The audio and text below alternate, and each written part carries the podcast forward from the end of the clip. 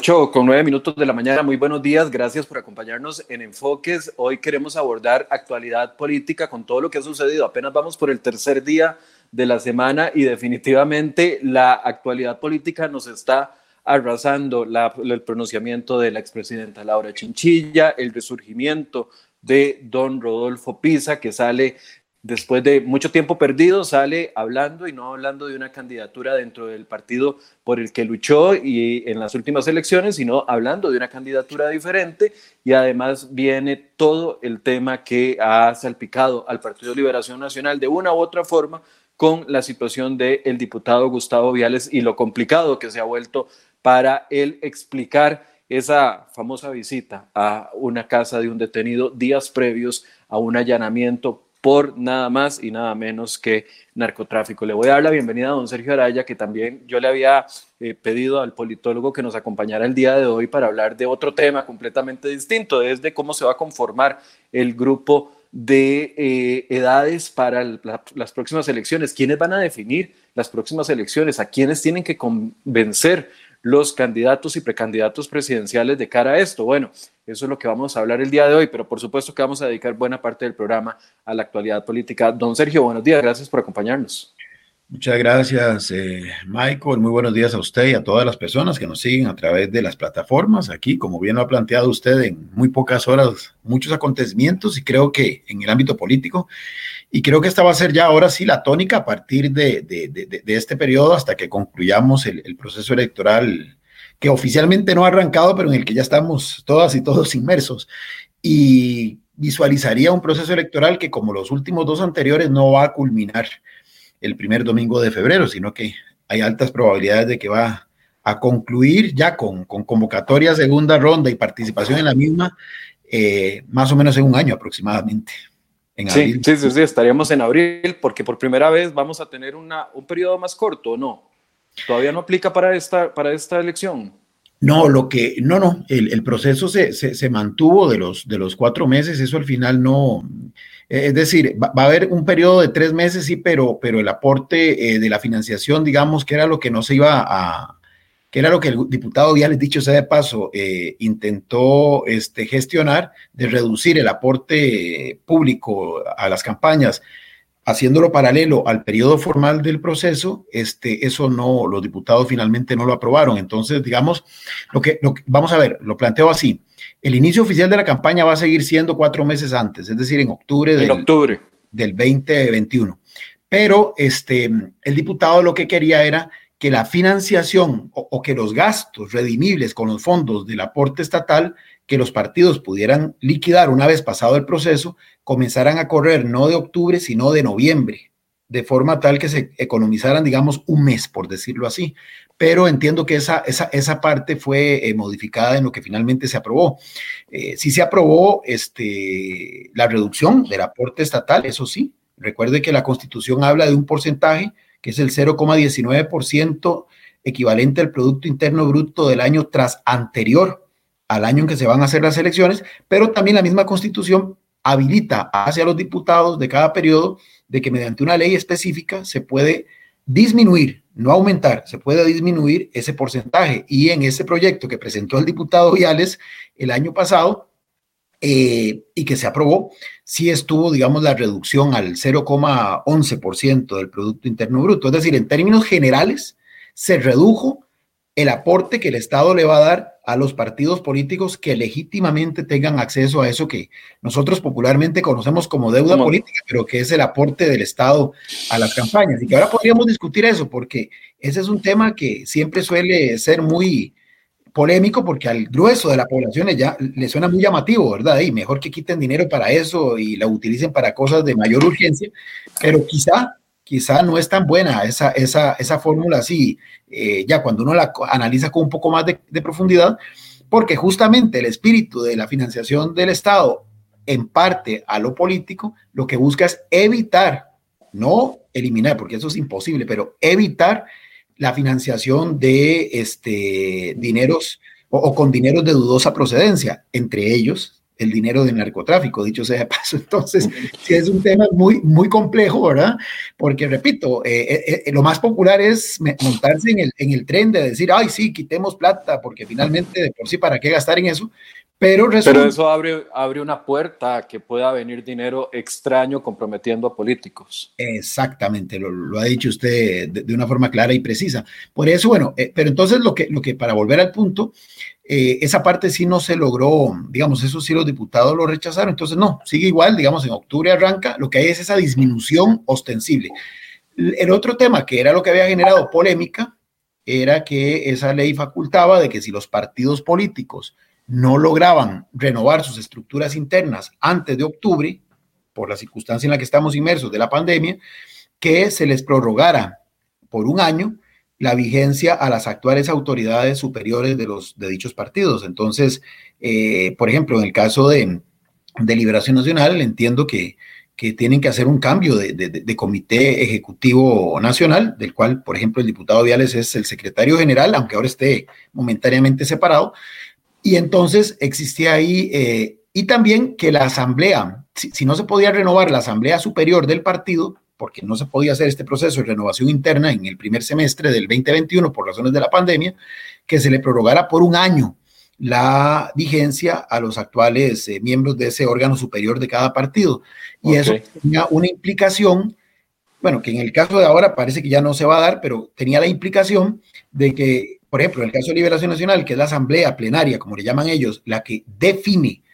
los candidatos a diputados, y que iban a ser los mismos que definieron la papeleta anterior a los que les hubiera tocado definir la actual. Pero bueno, eso, repito, era uno de los temas que causaba un poco más de, de, de resquemor y de preocupación al interior, especialmente de los partidos, pero bueno, al final eso creo que con la apertura de los procesos en los que ya están inmersos Liberación, la unidad del PAC, creo que eso ya no, ya no va a generar ninguna polémica. Pero, pero, pero en lo sustantivo, en lo que le interesa a la gente, sí, eh, lo, concreto es que va a haber menos dinero del Estado para financiar eh, la campaña política. Es un tema a discutir, me parece que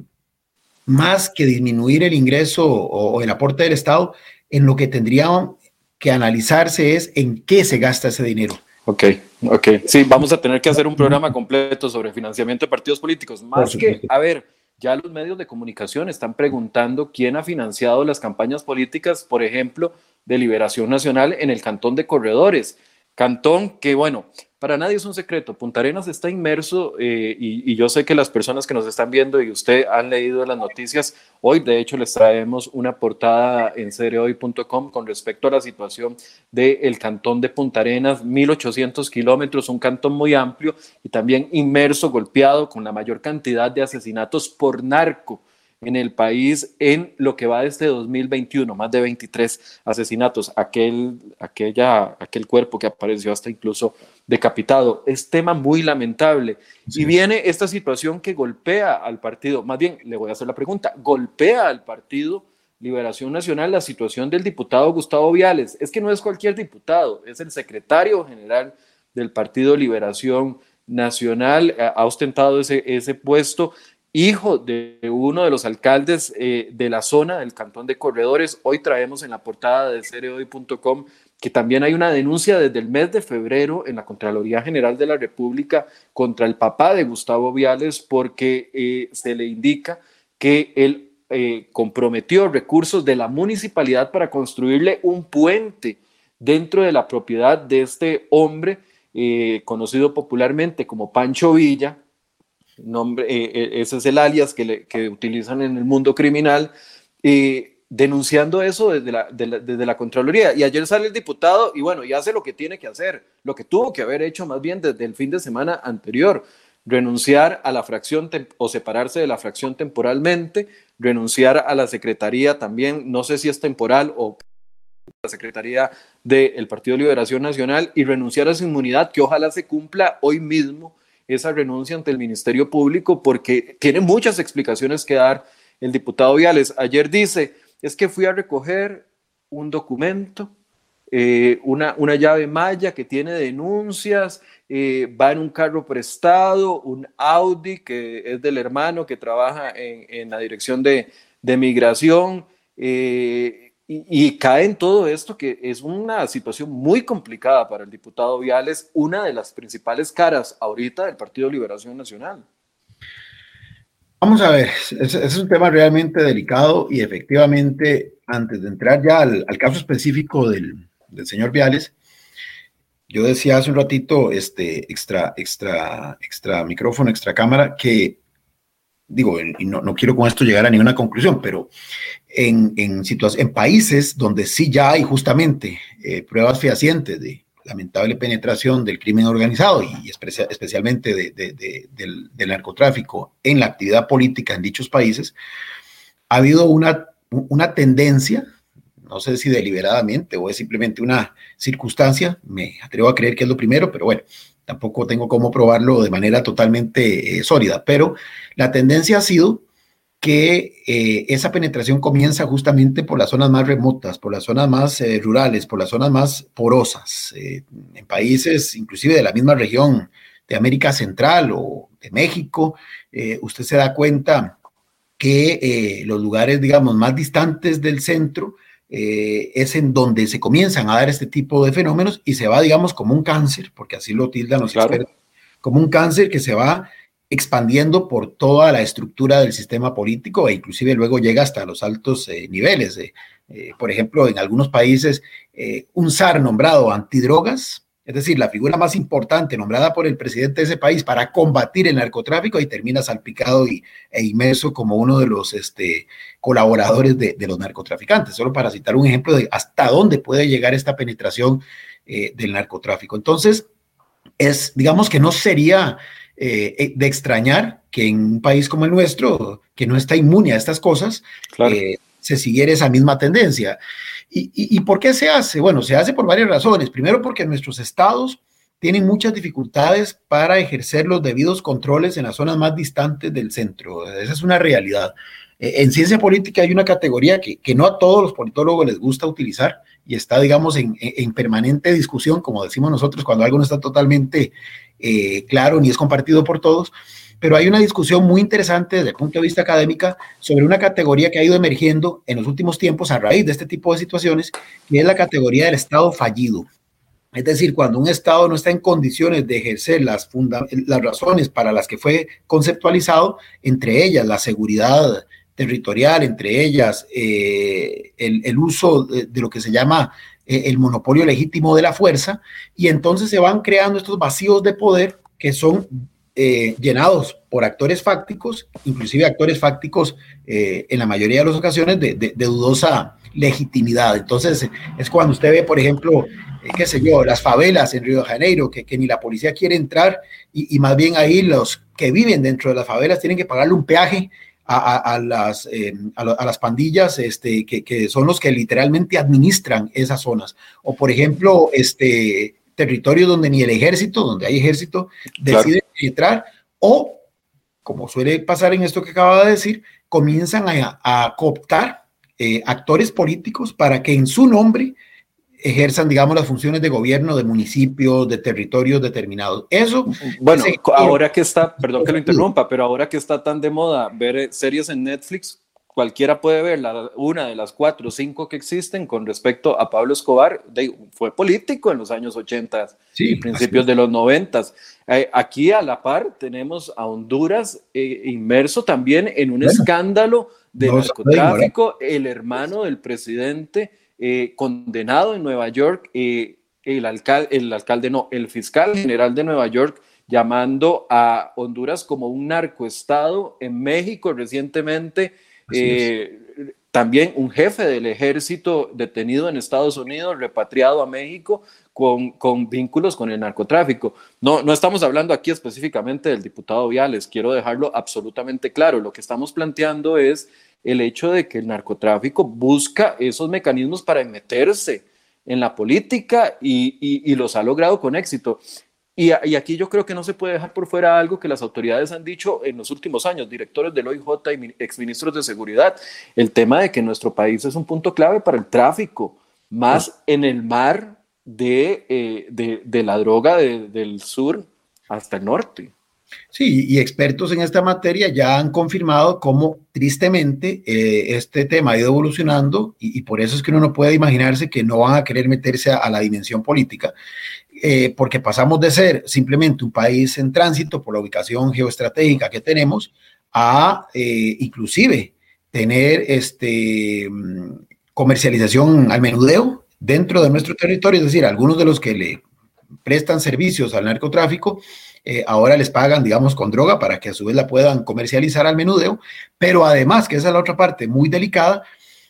que se, dicen los expertos en esto, ya hay señales, ya hay indicios de que se están comenzando a establecer actividades ya con asentamiento en nuestro territorio. Y ya hablamos, bueno, y ustedes que son periodistas que siguen todos estos incidentes lo saben, hablamos ya de bandas em, de narcos que, que, son químicamente criollas, eh, tristemente, ¿verdad? Hechas en Costa Rica, constituidas por gente costarricense. Entonces, eh, todo esto es lo que nos hace ver, y eso es un llamado de atención, que es un tema en el que no se puede simplemente dejar de poner el, el dedo en la llaga, y hay que darle seguimiento. Entonces, e, en la parte política, eh, repito, el sistema no está lo suficientemente blindado en ningún país del mundo eh, para evitar justamente esa posible penetración del narcotráfico o de cualquier otra manifestación del crimen organizado transnacional. Bueno, en parte, en parte esa es una de las razones por las que es importante que existan fuentes de financiación y se, y se analice bien en qué se gasta la plata en campañas políticas. Y, y un tema antes de entrar ya lo de don Gustavo, usted decía que hay un tema relevantísimo. Eh, el Código Electoral del año 2009 incorporó algunos aspectos, porque estos son temas no nuevos, se vienen discutiendo desde tiempo atrás, tal vez no con la magnitud de ahora, pero ya se comenzaba a vislumbrar este tema. Eh, de la necesidad de estar identificando cuál es eh, el origen del dinero que financia las campañas electorales. Correcto. En el Código Electoral del 2009 se estableció que una vez que los precandidatos, que eso fue lo novedoso en aquel momento, de los partidos políticos que tengan esa figura, porque no todos tienen precandidatos, pero que los precandidatos, una vez que se formalice, se formalice su inscripción, eh, el código dice en algunos de los artículos, ahorita no preciso el número, pero se puede revisar, tienen que el partido, que es el referente ante el tribunal, que es el, órgano jurídico que tiene, digamos, esa representación legal y esa interlocución válida ante el Tribunal Supremo de Elecciones, tiene que habilitar una cuenta a la cual los que quieran aportarle a esa precandidatura tienen que eh, trasladar sus fondos. Recordemos que en Costa Rica no se permite la financiación de personas jurídicas, más sí de personas físicas costarricenses y sin límite de suma. O sea, Michael Soto, Sergio Araya pueden dar lo que quieran dar a un precandidato, a un candidato de su preferencia y no hay ningún problema. En el tanto, se sigan esos procedimientos. Y entonces la tesorería del partido respectivo tiene como que separar las cuentas y decir, bueno, esta cuenta es del precandidato A, esta cuenta es del precandidato B, esta cuenta es del precandidato C, claro. garantizarse que los fondos vayan ahí y que esos fondos solo los pueda utilizar la respectiva precandidatura. Eso es importante a partir de que se formalice la inscripción. El problema es, y aquí lo dejo también para otra oportunidad, partidos como Liberación mismo y como la Unidad que han cobrado eh, eh, cifras perdón, este, bastante altas para inscribir, resulta que en este momento esa financiación esas personas tienen que sacarla de alguna parte. Yo no sé si todos lo harán de su bolsillo o si tendrán esa solvencia económica, pero el tema es que esta primera parte no entra dentro de lo que el código claro porque formalmente no están inscritos todavía. Bueno, es, lo que, es lo que, perdón que lo interrumpa, es lo que yo le decía al, candidato, al precandidato ayer, Roberto Thompson, que nos diera un poquito más de detalles de dónde sale ese préstamo de los 29 millones que le está haciendo un empresario, ya él publicó el nombre y ayer yo le pedía, bueno, tiene plazos, tiene fechas de pago, porque eso es importante. La Unidad Social Cristiana hoy está inscribiendo precandidatos. Erwin Macís está, doña Libenet Saborío con la suma de 40 millones de colones que tiene que pagar cada uno de ellos, perdón, solo para inscribirse y poder participar en las primarias internas de cada uno de los partidos. Uno necesita saber, y, y ayer se lo decía Thompson, qué dicha que usted está hablando de eso, al menos por lo menos está marcando una pauta no, no, no estoy dándole ningún apoyo, pero por lo menos está haciendo, marcando una pauta para que esto sea una pregunta obligatoria en las próximas horas para todos los precandidatos de todos los partidos, porque ¿de dónde salen 40 millones de colones de la noche a la mañana? ¿O de dónde salen 29 millones dentro de los partidos? Algunos tendrán el dinero suficiente, algunos dicen ahorros, otros dicen recursos propios, pero que nos digan de dónde salen, porque eh, este tema es delicado y en esta campaña, en el panorama de seguridad que tenemos tan grave en el país, eh, es que yo no sé si ya nos acostumbramos, don Sergio, a, que tengamos en tres meses 23 acribillados, uno con la cabeza eh, en la situación en la que se presentó ese caso. O sea, yo no, no, no siento que los ciudadanos tengamos que acostumbrarnos a ver esos crímenes que ahora se han hecho muy populares, porque uno los ve en YouTube o en otras, en, o en otras redes sociales.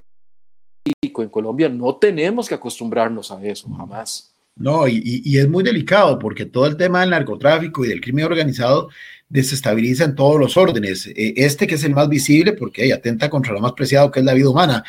Pero, por ejemplo, eh, el lavado de dinero evidentemente hace este, burbujas, llamo yo, eh, espejismos eh, inmobiliarios, por ejemplo, sube el plusvalor de las propiedades de una forma este, completamente irracional y eso termina repercutiendo inclusive en la persona de clase media que quiere acceder a una propiedad, porque resulta que de la noche a la mañana un terreno eh, se disparó un 400, un 500% su valor, porque obviamente el que vende lo hace con base en los precios de mercado, hace una homologación y se da cuenta de que el plusvalor en esa zona ha subido, pero cuando uno se da cuenta, el incremento no está fundamentado en razones objetivas, eh, en razones, digamos, que permitan justificar la sostenibilidad de ese aumento. Y al final son cosas que, lo digo como ejemplo, porque la gente a veces dice, no, esto del narcotráfico es de bandas, es de gente que no tiene nada que ver conmigo. No, no, no, no. A veces en un intercambio, por ejemplo, de, de, de, de, dos pandillas, y ya ha ocurrido tristemente, balas perdidas terminan asesinando a gente inocente que no tenía nada que ver en el asunto. No, el, el ajusticiamiento que usted dice, que lamentablemente se ha vuelto eh, algo diario en nuestro quehacer, pero ese otro tema económico, a veces la gente no lo mide, que esa manipulación de los precios eh, que alteran los valores de mercado, y terminan afectándonos a todos. Y, que lo diga mucha gente que nos está escuchando y que probablemente hoy está teniendo dificultades para, para financiar la casita que compró, ese valor eh, del terreno probablemente 10, 15 años atrás era muchísimo más bajo y no es solamente por una explicación de tipo eh, económica, por inflación o por mejoras, digamos, estructurales del territorio. Mucho puede también estar atribuido a esa, a, ese lavado que ha tergiversado los valores reales de mercado. Entonces hay muchísimas aristas. Eh, el tema, digamos, de las provincias más deprimidas, por ejemplo, mujeres jefas de hogar que se han convertido en en mulas, como les dicen en el argot del narco. Eh, en fin, hay tantas cosas que están entrelazadas a esto, que es un tema que eh, evidentemente no se puede obviar. Y, pero ya entrando al tema que me había planteado. Sí, eso es lo que quería, porque ya llevamos media hora y sí. bueno, es, es, importante plantear esto. Yo, yo creo que ahora en la era de la información todos los temas son válidos de tratar, todos los temas son importantes de abordar y todas las preguntas son válidas de, de, incluir, por lo menos para generar contexto. Pero ahora sí, cayendo en, razón, ¿cuánto golpea al Partido Liberación Nacional el hecho de que uno de sus diputados más vistosos, eh, eh, es imposible eh, negarlo, Gustavo Viales, presidente de la Comisión de Narcotráfico durante los últimos tres años, en la Asamblea Legislativa ahora esté inmerso en este escándalo. No voy a decir si, si justa o injustamente, eso lo definirán las autoridades, pero inmerso en esta situación con un hecho muy concreto, la visita a una casa que fue allanada días después por tema de narcotráfico y que la persona ya está descontando prisión preventiva. ¿Cómo golpea esto al partido y también cómo golpea el, el, proceso interno en esta semana donde se están realizando las inscripciones? Hoy Rolando Araya estará realizando la inscripción en pocos minutos a las 9 de la mañana y José María Figueres a las 9 y 30 de la mañana. Y no olvidemos de el parentesco que tiene con el, con el alcalde de Corredores, que es nada menos y nada más que su, que su padre biológico. Y, correcto. Y, digamos la figura que lo ha estado impulsando, este, e igual él fue jefe de despacho de otro diputado de la zona sur, que también estuvo inmerso en una serie de escándalos, del diputado Olivier Jiménez. Olivier Jiménez. Eh, vamos a ver, es, es complicado, bueno, todo lo que ya usted dijo no lo voy a repetir. Hay una situación y es que la marca de Liberación Nacional, eh, de alguna forma, especialmente este, estuvo eh, eh, en los últimos tiempos eh, posicionada para algún segmento importante de la población como una marca asociada justamente a corrupción. Recordemos que es uno de los aspectos en los que basó Luis Guillermo Solís su éxito electoral. Corrupción que no necesariamente estaba vinculada a esta dimensión, pero que estaba siempre asociada a manejos irregulares en el ejercicio de la función pública, a escándalos en los gobiernos más recientes, a supuestas, digamos, eh, supuestas, porque nada de esto se probó, concesiones eh, o, traslado de favores a, terceros desde la función pública, o inclusive a, manejos hasta, hasta irregulares de procesos electorales internos. Recordemos que don Rolando Araya, que usted acaba de mencionar, hoy se va a inscribir como precandidato. En algún momento salió de Liberación Nacional diciendo que, que eso había sido tomado por cucarachas. Eso el año 2002, si mal no recuerdo. 2008, 2008 fue el que salió de Liberación. Bueno, exactamente, eh, y, con esas argumentaciones tan, tan fuertes. Bueno, Antonio Álvarez de Santi, que se había ido y después retornó, una de las razones que esgrimió fue eso. Ni qué decir de José Miguel Corrales, que se fue, bueno, y ese sí ya no volvió, pero eh, todos señalando que el partido estaba, digamos, eh, carcomido por corrupción. Entonces, eso evidentemente consolidó en el imaginario de un segmento importante de la gente que liberación era sinónimo de corrupción. Pongo sin razón, ¿verdad? Pero bueno, eso es lo que la gente percibe en esto. En la política es muy importante lo que usted imagina, no tanto a veces los hechos reales, porque lo importante al final son las percepciones que son las que lo motivan a usted a actuar en una o en otra dirección. Y para un segmento de la gente, el partido más eh, corrupto era Liberación Nacional. Bueno, con lo que ha pasado en los gobiernos del PAC, esto se había tendido como a, como a invisibilizar un poquito, como a decrecer, ya el tema no estaba eh, siendo tan, tan posicionado, es más, ya no se hablaba del partido, sino que en algún extremo, cuando se tocaba este tema, se focalizaba en algunas figuras, y bueno, pues, de que don José María Figueres, para algunos todavía sigue siendo uno de los políticos que más vinculan con, con el tema de corrupción y demás. Pero se había logrado, digamos, como separar un poco la marca Liberación Nacional etiquetas negativas que estaban o que pesaban sobre ella. Bueno, esto era muy delicado por lo que usted señaló, porque es nada menos y nada más que el secretario general, porque otros diputados también han sido de alguna forma salpicados por escándalos. En la, en la pasada elección, otro diputado, de la, en el pasado cuatrienio, perdón, otro diputado de la misma zona sur, el señor Angulo, de Liberación Nacional, también estuvo y eso en algún problema, pero se focalizaba en personas. En este caso, al ser el secretario general, sí le estaba eh, generando algún tipo de ruido a toda la estructura y estaba reavivando, digamos, esas etiquetas que por ahí quedaban subsumidas. Me parece que entonces lo que hizo eh, fue separarse, de acuerdo a lo que entendí, es separarse temporalmente, es decir, no renunció a la secretaría, pero sí se separa, así como se separó de la fracción y renunció, bueno, él dice a la, a la inmunidad parlamentaria, eh, eh, se separó temporalmente del ejercicio de la secretaría. Me parece muy, muy correcto y, y, no tenía espacio ya. En realidad, más bien. Era lo que tenía que hacer y punto. Era lo que tenía que hacer, no es ningún mérito, era lo que tenía que hacer. Sí, sí, sí, sí, no, no, hay que aplaudirle nada por separarse, o sea. No, más bien, ah, probablemente, si no se da eh, lo que, esa revelación de las noticias de que había visitado esa, esa, esa, ese condominio y que efectivamente ocurrió, probablemente eh, ahí hubiera argumentado que no tenía por qué hacerlo. Pero bueno, el tema es que eh, esto sí golpea y, le toca a Liberación Nacional y a sus precandidatos. Y creo que un ejercicio muy importante es ese que usted mencionaba, bueno, que todos comiencen a visibilizar de dónde están obteniendo la financiación para sus precampañas, para comenzar a tratar de reconstruir otra vez esa imagen que, repito, se estaba comenzando a, a subsanar en ese segmento de la gente que considera que Liberación Nacional eh, es un partido corrupto.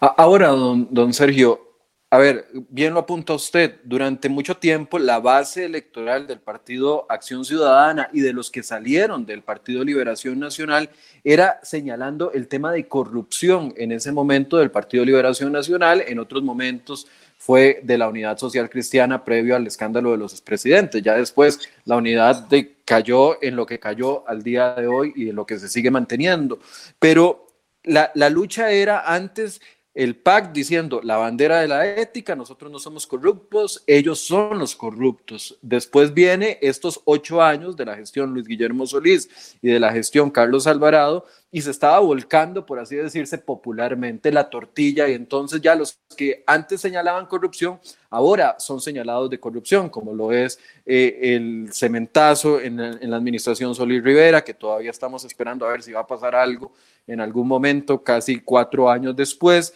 Eh, eh, don Carlos Alvarado con la gestión en la UPAD y otros temas que también se le han atribuido a su... Entonces estaba volviendo a la tortilla. Aquí lo que quiero apuntar es que señalar a alguien de corruptos es una súper buena estrategia para levantar y generar apoyos para uno mismo como partido político. El hecho de que ahora dos de las principales fuerzas se van a acusar entre sí, porque eso es lo que va a suceder. Liberación Nacional va a acusar al PAC de la corrupción que le atribuyen durante los últimos ocho años. Y ahora Viales le abre la puerta al PAC, ya lo hizo el diputado Ramón, eh, no Ramón Carranza de eh, la zona sur, eh, de la zona norte, el diputado Ramón Carranza del PAC pidiendo una investigación en la Comisión de Control de Ingreso y Gasto Público, hasta el momento presidida por una diputada liberacionista. Ahí, ahí viene la guerra. ¿Quién es más corrupto que el otro o cuál se atribuye más corrupción del uno al otro? Porque saben que en el tema de corrupción ahí pueden jalar para su saco apoyos. Michael, le agregué que quien estaba liderando la comisión, que popularmente comenzaron a llamar ustedes los medios, la comisión del PAC, para analizar lo de las, eh, lo que ya es una sentencia en firme de, del uso indebido de financiación pública en campañas anteriores, era nada menos que el diputado Viales. Correcto. Entonces, eh, pareciera que va a haber un ajuste de cuentas político. No, eh, esto va a ser la tónica. Ahora,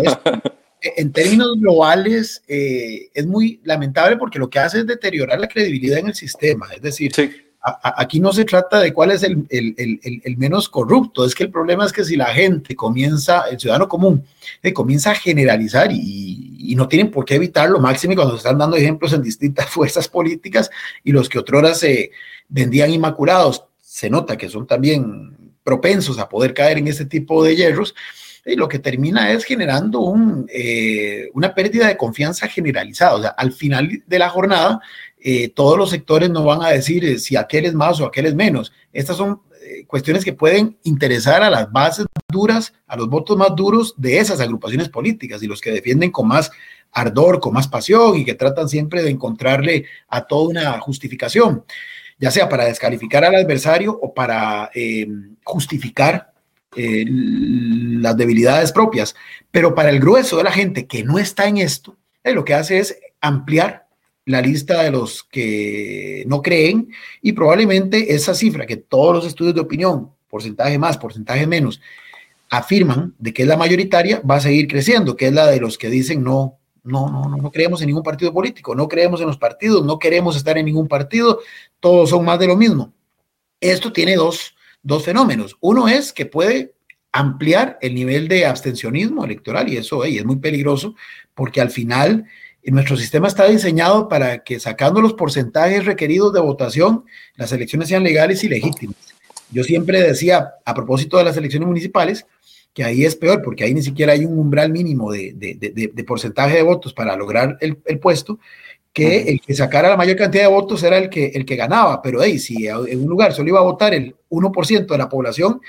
de ese cantón, el que sacara la mayor cantidad de ese 1% terminaba siendo legítima y legalmente electo la autoridad municipal por cuatro años. Bueno, en el caso de las elecciones nacionales, especialmente presidencial, es un poquito más complicado, pero igual, eh, si usted logra, digamos, eh, eh, el 40% de los votos válidamente emitidos, que esa es la parte clave de esto, usted quedó electo en primera ronda. Ahora sí, voy a poner una figura caricaturesca, obviamente, pero si fueron a votar solo 10 personas y de esas 10 personas, Michael logró 5 y sacó el 50%. Es decir, ¿por qué? Porque aquí no está establecida ninguna base mínima de participación para que la elección tenga este, legitimidad. Entonces, e, ese fenómeno de abstencionismo, lo que puede incitar esa apatía a no ir a votar, es lo que puede incitar es que justamente los que no se desapasionan, los votos duros, esos que sí tratan de defender lo indefendible o tratan de justificar lo injustificable o atacan de la manera más irracional al adversario, sean los que terminen imponiendo su criterio. Entonces, el resto de la población se va a ver inconscientemente, pero se va a ver este, gobernada, sea, por, paradójicamente, por los que critica, pero que no hizo nada para evitar que llegaran. Ese es el punto riesgoso de esto, ¿verdad? Eh, ¿Quiere mencionar el segundo para hacerle una pregunta? Lo, segundo es que eh, el fenómeno que se puede dar también con esto es que va a llegar un momento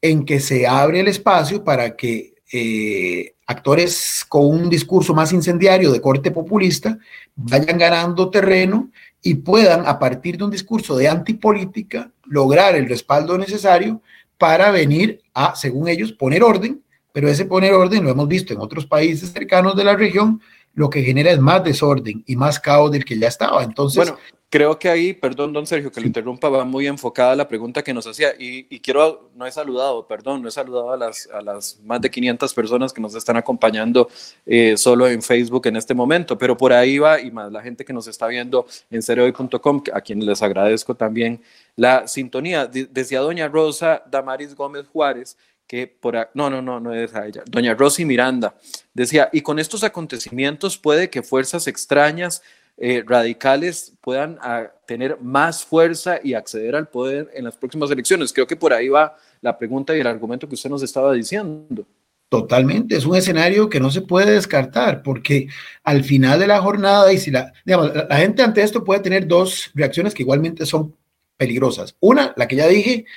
no voy a votar y dejo que otros sean los que terminen asumiendo esa responsabilidad, porque total, esto es una porquería y todos son iguales y todo es más de lo mismo.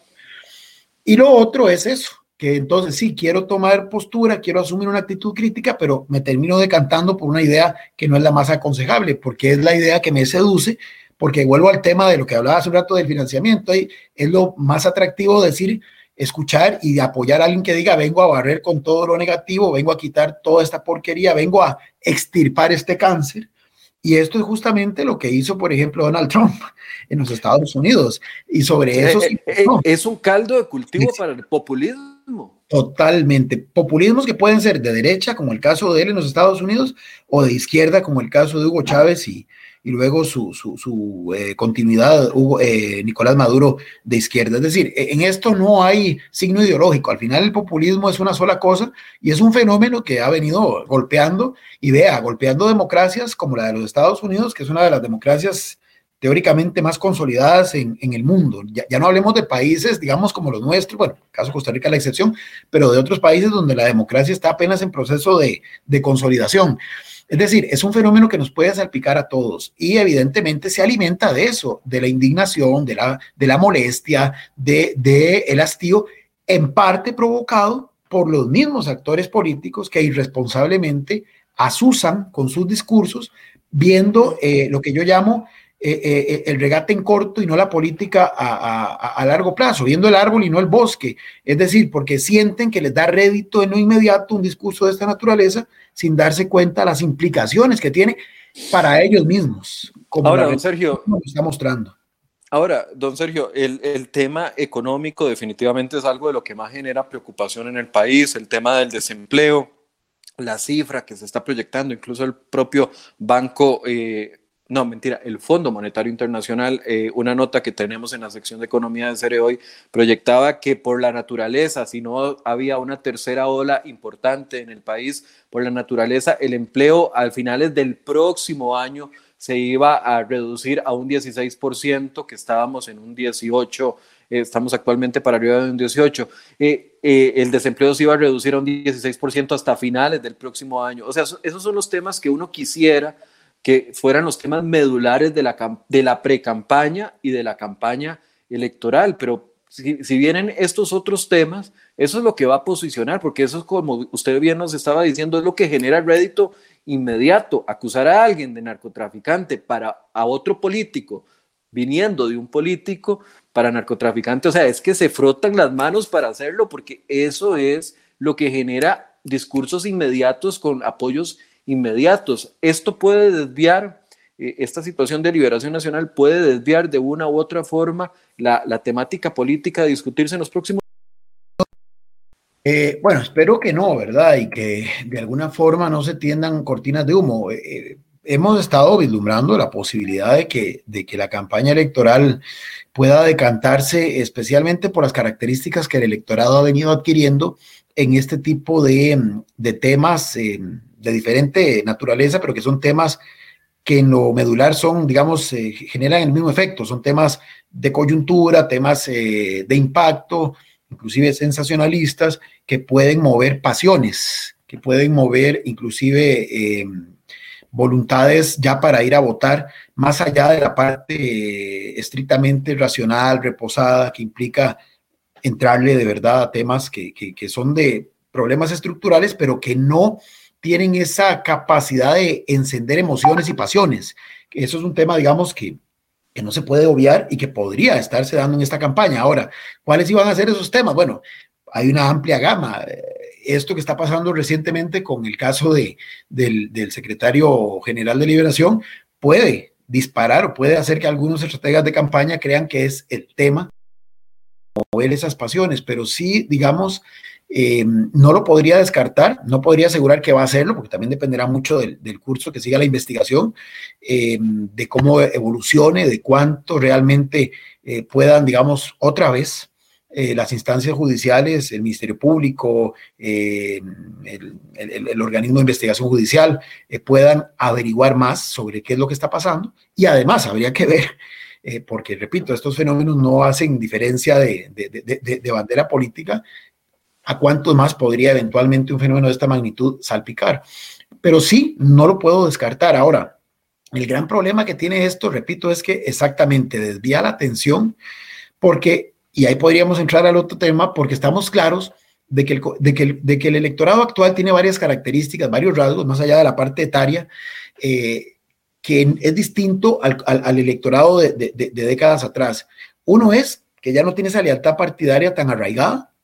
Dos, que entonces es más autónomo, por decirlo así, y es más coyuntural, es decir, no necesariamente porque en una elección tomó un camino, significa que lo va a repetir en la siguiente. O sea, cada elección va a ser en este caso como un libro nuevo, con historia nueva, con narrativa nueva. Pero aquí es donde viene el tema. ¿Cuáles son los móviles para ir a votar? Que esa es la parte más sensible, que hay que estudiar más a profundidad digamos, hace 20, 25 años era la tradición, hace 40 años era la tradición, era lo que me había implicado a mí y mi familia. Entonces, yo ¿Usted, era, ¿Usted era perico o mariachi porque su abuela, su tía y su, y, su tatarabuela habían votado así de esa manera? Porque además había una conexión, no era tan gratuito, es que había una conexión con un fenómeno que marcó la historia de este país eh, por muchísimas décadas. Es lo que llamamos en ciencia política un clivaje, un punto ahí de inflexión que de alguna forma incidió en el comportamiento de esas generaciones que vivieron ese hecho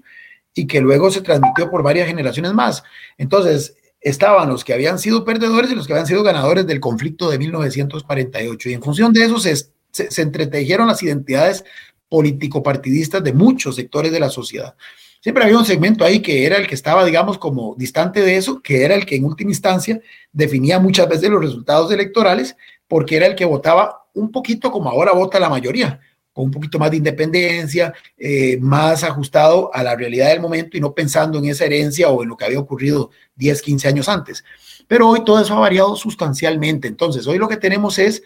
muchísima gente, como dije hace un rato, sin partido político, por ende, muchísima gente sin lealtades partidarias, sin identidad partidista, y entonces esas identidades electorales, que no es lo mismo, se van reconfigurando de elección en elección.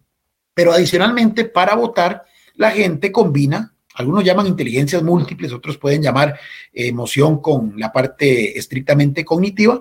Yo, sin afán de, pretender tener la verdad absoluta, ni mucho menos, lo quiero simbolizar para efectos de la explicación, simulándolo con tres órganos diciendo que los que votan más racionalmente usan es más la parte cerebral, los que votan más emocionalmente la parte del corazón, pero adicionalmente, y eso se vio muy claramente en la elección del 2018, está emergiendo lo que conocemos como el voto castigo, el voto rechazo, el voto innegativo. Yo lo asocio, y desde luego me disculpan si, si les parece grosero el, símil, con el otro órgano que es el hígado, ¿verdad? Que cuando uno dice que usted actúa con el hígado, bueno, entonces yo digo que ahora la, la, la, la construcción del voto es la sumatoria de la mezcla del cerebro, el corazón y el hígado. Y cuál de los tres pesa más decantará un poco cuál va a ser la intención de voto de cada persona. Y me parece que este tipo de planteamiento que va más al cuestionamiento, a la descalificación, eh, invita a que el, voto castigo sea el que impere, o sea, que el elemento hepático sea el que impere sobre los otros dos. Y esto es muy peligroso porque al final usted lo que puede es lograr eh, gente que termina eligiendo a una autoridad pública no porque crea en ella, no porque crea en las propuestas que plantea, no porque le genere emoción positivamente hablando lo que esa persona y ese partido planteó en esta elección específica, sino porque lo que usted lo movió a ir a las urnas fue evitar que otro quedara electo. Entonces, mm, le importó un bledo lo que la persona y el partido por el que usted votó ofrezca lo que le interesó era evitar que el otro quedara. Y en ese fenómeno de descalificación eh, se empobrece no solamente el debate, sino que prácticamente permite que cualquiera llegue con, se, le está endosando un cheque en blanco a quien termina ganando, porque al final quien termina ganando puede interpretar, porque los números así lo respaldarían, que es un apoyo, es una, un respaldo a lo que planteó, pero en la práctica probablemente un segmento considerable de los que terminaron impulsándolo lo hizo no por eso, no en positivo, sino pensando en evitar que otro que consideraban era un riesgo mayor resultara electo. Es, lo que aquella vez vimos, eh, me parece que en la elección del 2010, en eslogan de campaña de Luis Fishman, vote por el menos malo. Eh, eh, sí, es un poco de esa lógica, no, no, no sé si, si, si, piensa parecido. Sí, sí, sí, podríamos decir que don Luis Fishman y sus estrategas de, de, campaña, especialmente sus mercadólogos, más, más, más que estrategas, sus mercadólogos, mercadólogos. pudieron este, captar bien. Digamos, no, desde el punto de vista de la comunicación política no era lo más aconsejable, desde el punto de vista de la sostenibilidad del sistema es cuestionable también, porque es reforzar lo que ya de por sí está instalado en un segmento considerable del imaginario social, que la política es de corruptos y que la política es tan nefasta que ya uno no puede aspirar a la excelencia, sino a lo menos malo. Entonces, desde el punto de vista de la comunicación política, yo lo repruebo. Desde el punto de vista, mediocre 100%, mediocre 1000%. Claro, pero desde el punto de vista mercadológico eh, fue, un, fue un exitazo, a tal punto que hoy todavía mucha gente lo puede, lo puede recordar y, quedó ahí este, como esas cuñas de, de, anuncios publicitarios que el producto ya ni circula en el mercado, pero la gente recuerda todavía el eslogan. Entonces, desde ese punto de vista fue un éxito, pero sí, eh, pero sí, digamos que captó muy bien eh, esa, esa idea y eso es muy peligroso porque, repito, al final usted va empobreciendo inclusive a las instituciones políticas cuando lo que lo mueve a integrar a quienes las van a dirigir son ese tipo de motivaciones totalmente enmarcadas en una lógica más bien de descalificación, eh, en una lógica de descarte, porque considera justamente que lo menos malo es lo que tiene que imperar. Ahora, eh, bueno, vamos a tener que hacer otro programa después para el segundo tema, don Sergio, porque ya se nos fue toda la hora eh, en esto, pero eh, me imagino que esto va a obligar a los estrategas de José María Figueres, y a los que tenga Paraya, a los que tengan los próximos candidatos, al mismo Roberto Thompson, a Carlos Ricardo Benavides, que ayer le daba la adhesión la expresidenta Laura Chinchilla, que ya se pronunció, falta ver si va a haber un pronunciamiento de Arias eh, pero al menos va a obligar a todos ellos a preparar una respuesta, porque la gente no va a decir Gustavo Viales, la gente va a decir Liberación Nacional está metido en esto.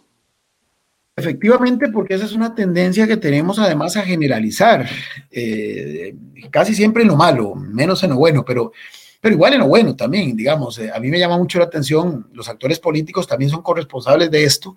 porque en una visión bastante reduccionista y hasta maniquea,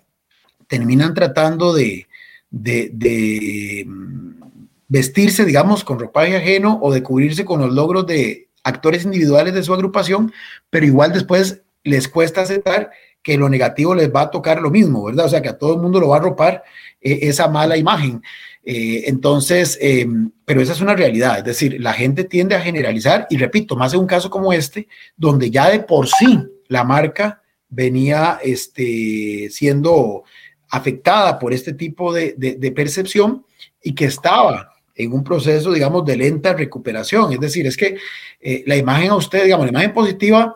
construirla le lleva tiempo, años. Destruirla es cuestión de segundos.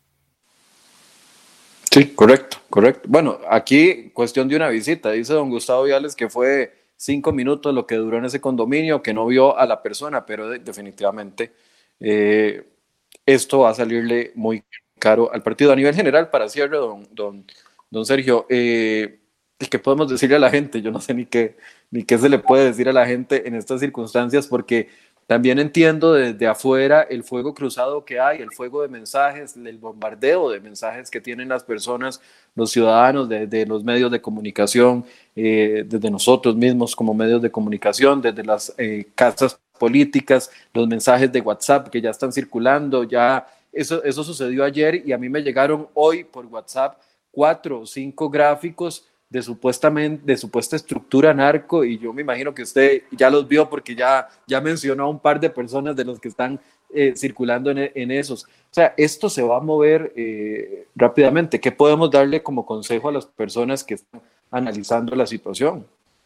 Bueno, eso, que en estos tiempos es muy difícil, pero mesura. Digo, aquí yo no entro a defender a nadie ni, ni, ni, ni, acusar a nadie, no soy quien, para eso están los órganos competentes que determinarán la verdad de los hechos,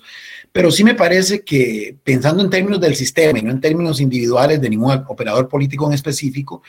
eh, flaco favor le hacemos al sistema si nos dejamos ir, digamos, por las, por las corrientes. Es decir, si al final hay pruebas meritoriamente sólidas para, eh, para achacarle a algunos operadores de este partido un involucramiento con, con el narcotráfico, pues que eh, pese sobre ellos lo que corresponde de acuerdo a nuestra legislación.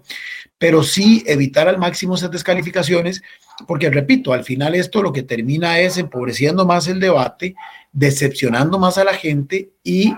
yo diría, eh, a mayor cantidad de indignados y a mayor cantidad de apáticos, mayor riesgo o que se dé uno de los dos escenarios que dije, que los dos son igualmente negativos. Uno es que le dejemos el espacio únicamente a los que indistintamente de esto van a las urnas y terminan con su voto, más bien dando la legitimidad a aquellos que el resto no quiere que gobiernen, pero que bueno, y de acuerdo a las reglas, por la votación van a llegar al poder, o que se le abra las puertas a actores populistas que lo que van a venir es con un discurso incendiario a terminar de eh, quemar ahí sí que la, la, finca, entonces ya no va a ser una finca encharraleada, como decía don Guillermo Solís, sino que va a ser una finca devastada por un incendio, lo que se va a encontrar quien, eh, no quien gobierne, porque el que, el, el, que gobierna es el que deliberadamente va a provocar ese incendio, sino los que vivimos en ella. O sea, nos vamos a quedar sin nada porque justamente la sociedad va a ser presa de ese tipo de,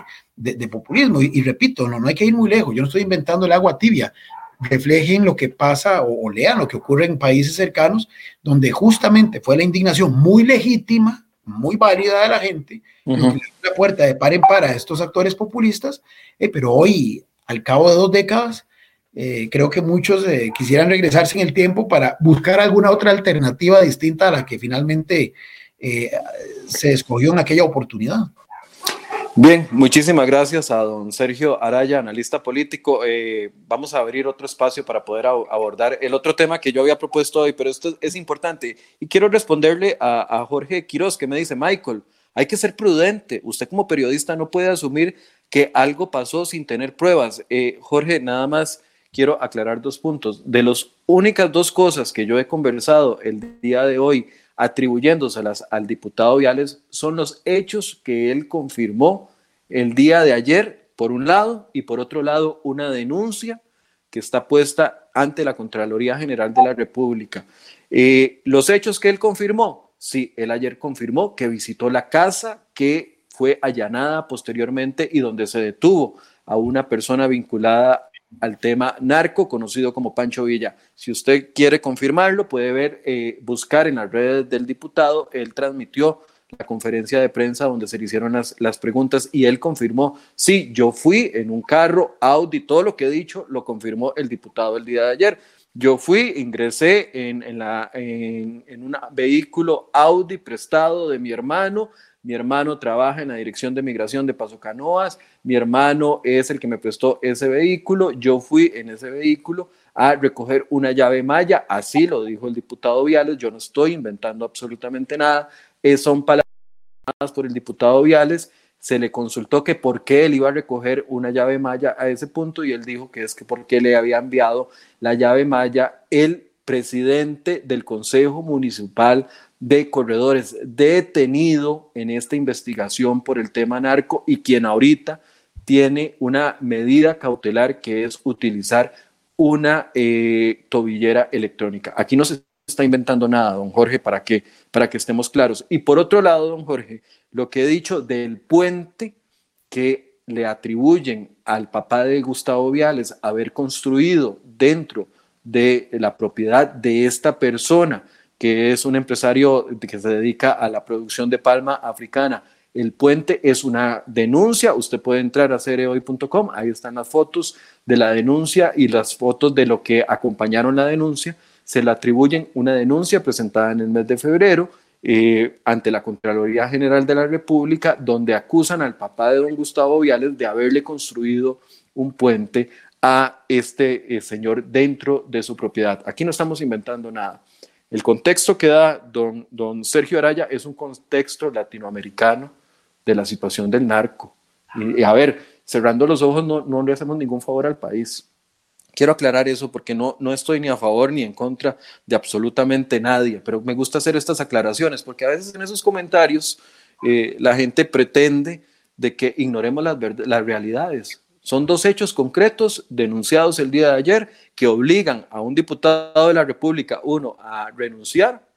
a la presidencia de la Comisión de Narcotráfico y Seguridad, dos, a separarse de la fracción del Partido de Liberación Nacional, tres, a separarse de la Secretaría General del Partido de Liberación Nacional y cuatro, dice, todavía no lo ha cumplido, estamos a la espera de eso, que va a renunciar a su inmunidad parlamentaria para que la Fiscalía investigue lo que tiene que investigar.